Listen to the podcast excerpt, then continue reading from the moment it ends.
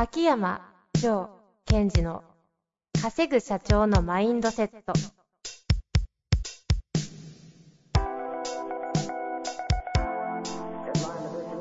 なぜ一流の経営者たちはぶつかる壁を次々と越えられるのか。そこに隠されたマインドの正体。ポッドキャスト「稼ぐ社長のマインドセット」は上場企業から中小企業まで。エグゼクティブコーチングトレーナーとして人材開発を行ってきた秋山城賢治が経営や人生で役立つマインドの本質について分かりやすく解説しますこんにちは、遠藤和樹です。秋山城賢治の稼ぐ社長のマインドセット。秋山先生、よろしくお願いいたします。はい。よろしくお願いします。最近、うん。ドラマにハマってるって聞いたんですけど。いやー、ほら、本当に、なんていうの、用事がない限り、そんなに外出しないじゃないですか。まあそうですね。特に秋山先生、あ私の仕事的にしない傾向は、はい、強いですよね。仕事的にね。はい。まあ、出る必要があったら、まあ、いい行くんですけども。えで時間が取れるので、これを何に使おうかなと思った時に、ちょっとあるドラマにハマってしまって、結はいはい構それを夜見てる。えネットフリックスとか、アマゾンプライムかでなんかネットフリックスで。ネットフリックスで。ニヤニヤしながら見てる。えー、何見てるんでしたっけ？メンタリストっていうドラマ知っていやー、これ、いや知らない。いや、もちろんね、存在は知ってますけど、うん。いや、秋山先生、さらっとハマってるドラマあってさ、とか言って、メンタリスト。ね えなんかね、な何そんな笑って面白いのとか言うけど、いや、メンタリストがメンタリスト見てるって、普通にね、結構なんか、いや、思うところあるけど、いや、あんまそういう、そういうの関係なく見れたんですね。まあ、ただ、へーとかはーとか、な自分がメンタリストである自覚はちゃんと、あの、持ってらっしゃるんでしょうか？ないです。ないんですね。だからか。じゃなかったらメンタリスト見ないですよね。いやいやいや、ほら、なんメンタリストメンタリストって自覚メンタリストって自覚はないですよね。あの、自覚はしない方がいいと思いますけどね。するとなんか、うんあの、方向性ブレていくやつな気がしますんで。まあ、ただその中でやっぱり、あの、そのドラマそんな中で、前々回の回で教えていただいた技ですね。相手を否定せずに、そのまま自分が話したいことを話す。そんな中で、そうそうそう。これな、ってことは今、無意識では僕への否定があったということですね。違う違う違う違う。これはもう一つのほ、その中の方法で、いいです、解説。いや、言わせて、言わせて、お願い。これね、青木先生の、はい。ね、なるほど、だって、ところでとちょっと似てるの。ああ、ところで的、そんな中で。そうそう。ああ、応用編。そうそれをこう、今の話をつって、その中でっつって全然その中じゃないのに、自分の話を持っていくときの、いやですよね。今めっちゃ気づきました。ね、その中でメンタリストを見てるんですが、で、どうな面白いのは、やっぱり人の、なんていうの、捉え方とか観察の仕方っていうのが、やっぱり、すごい描写が、なんか素晴らしいというか、はい。うーんと、まあ、勉強になるっていうところがある。あとは、その、殺人犯、あ、殺人犯じゃないや、死んでしまった人を、こう、そこから手がかりを探すんですけども、その、パトリック・ジェーンという主人公なんですけどね、匂いをすごい使うんですよ。嗅覚。うん。その、死体に向かって自分の顔をつけて、で、えーシャンプーのこの匂いはこうだから、ここうだから、この人はデートに行く前だったはずだとかね。うん。やっぱり嗅覚やばいな、重要だなっていうのも感じつつ。それ、普通に聞いたら、あの、ドラマにハマってるおじさんの話ですよね。そうです。で、ちょっとあの、ワインを飲みながら、甘い飲みながらね。ぐるぐる回しながら。そうすると、何よりです。そうすると、はい。リビングでね、ええ iPad で見てるんですけど、はい。家族が誰も話しかけてこないというか、あ、一緒に見たりしてないで、iPad で一人で見てるんですか？そう、そうすると、みんな、なんていうの、入っちゃってるから、あ家族が誰も声かけない。あ、なかなかシュールなご家族ですね。今度あの、いつかどっかのタイミングで、あの、娘さんもね、ゲストに出ていただく日を私いやいやはいやいや、楽しみにしてますが。悪口だったらいっぱい言えるんじゃないですか。娘のですか？いや、逆、逆。秋山先生のですか？うんあの、ぜひね、一番出したくないゲスト、娘。却下です。というわけで、却下いただきましたので、今日のご質問に行きたいと思います。はい。さてさて、今日の質問ですが、えー今日はですね、専門職26歳の方とありますね。うんうん。えーあとは質問だけですので、早速ご紹介したいと思います。はい。もっとちゃんとやればいいのに、できない、やらない自分がいます。入社3年目です。コロナで時間ができて本を読んだりすればいいのに、やらない自分がいて、逆境をチャンスにと頭では思えているのが、やらないです。サボってしまいます。ということですね。もう答え明確ですよね。え、答え明確なんですか？全然わかんないですけど。でメンタリストは見る。え？メンタリストなる？見る見る。見る？あ、何？メンタリスト解決策になるんですか？これ。ならないかな。なんないんかい なんないんですか？いやいや、ちゃんとちゃんと。はいあの、まず、あの、やっぱり今実は時間が、あまあその人それぞれ、それぞれですけども、今なんて言いました？いや、ベロベロベロベロ。えっと、メンタル整えて、本当ですね。もうガチャガチャのメンタリスト。人それぞれですけども、やっぱり時間ができてしまった人っているんですよ。はいはい。あの、まあ、単純に移動する時間が減ったとかね、私のように。うんうんでそうすると、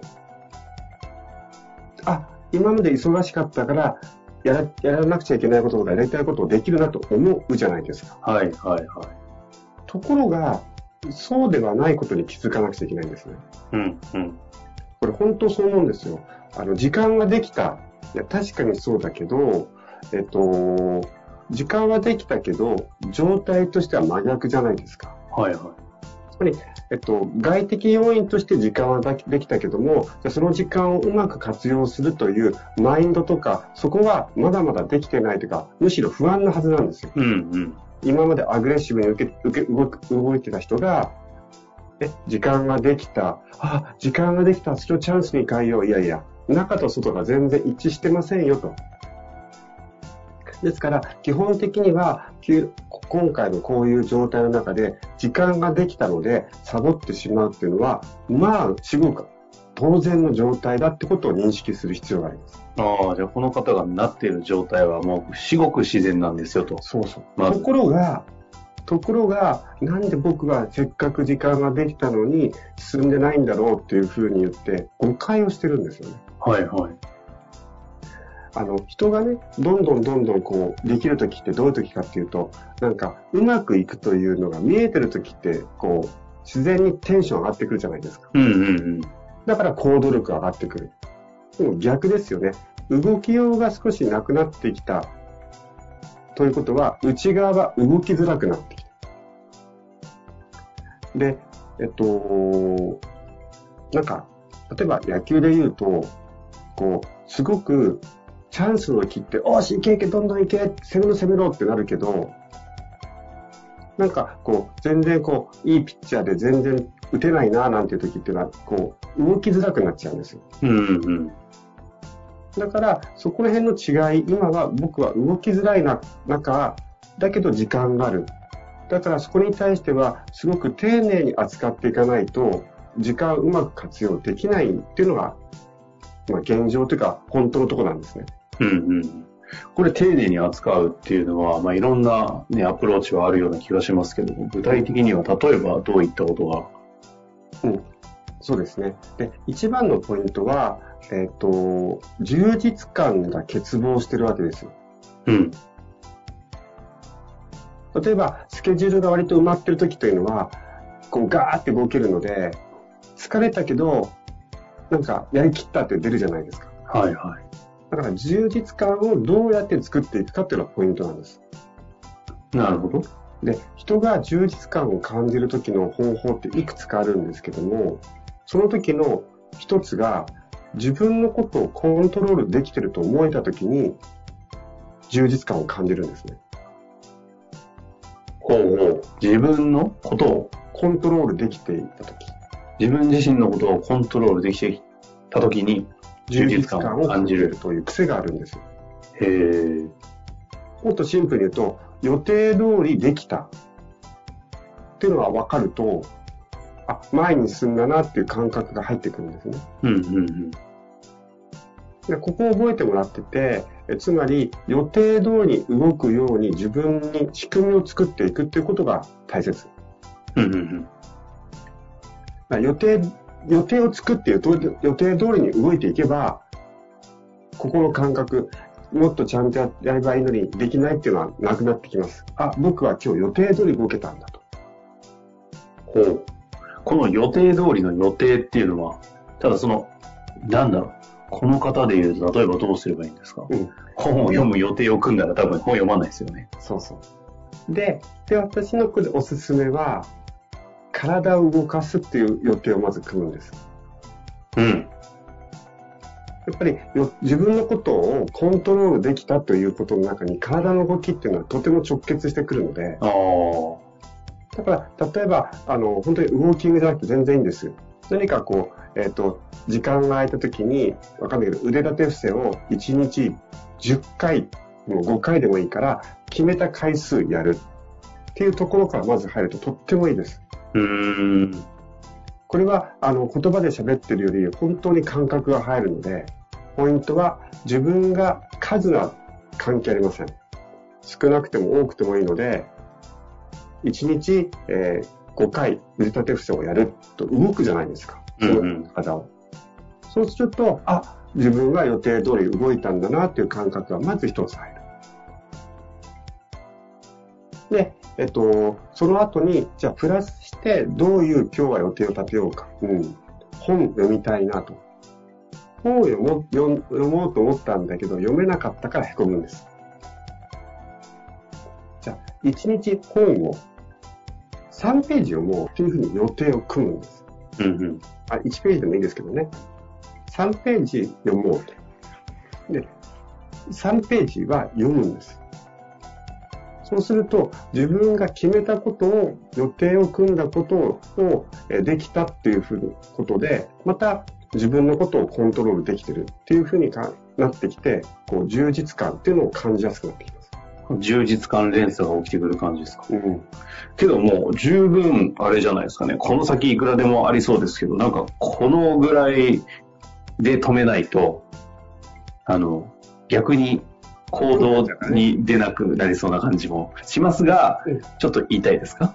うんうん、この小さいこと、つまり今日一番ポイントは、自分が決めた行動、予定をこう、うん自分が決めた予定を予定通りにやるということがとても重要ですということと、それは実は、えーマインド的に感覚的に量は関係してないんだってことを知ってほしいんです。ああ、そこなんですね、充実感感じる場所は。まあそういう意味では確かにね、あの、以前もご紹介しましたけど、インナーダイビングの会員さん向けにあったの、朝活3日連続みたいなやつ。あの、お声いっぱい上がってきたようですけど、なんかこう、一日が充実したみたいな、分かりやすいね、今日今話したようなフィードバックがいっぱい来てるっていうのを聞いたんで、なんか、それを物語ってますね。うんたったでわずか、朝早く起きて40分一緒に動いただけですからね、あれ。そうなんです。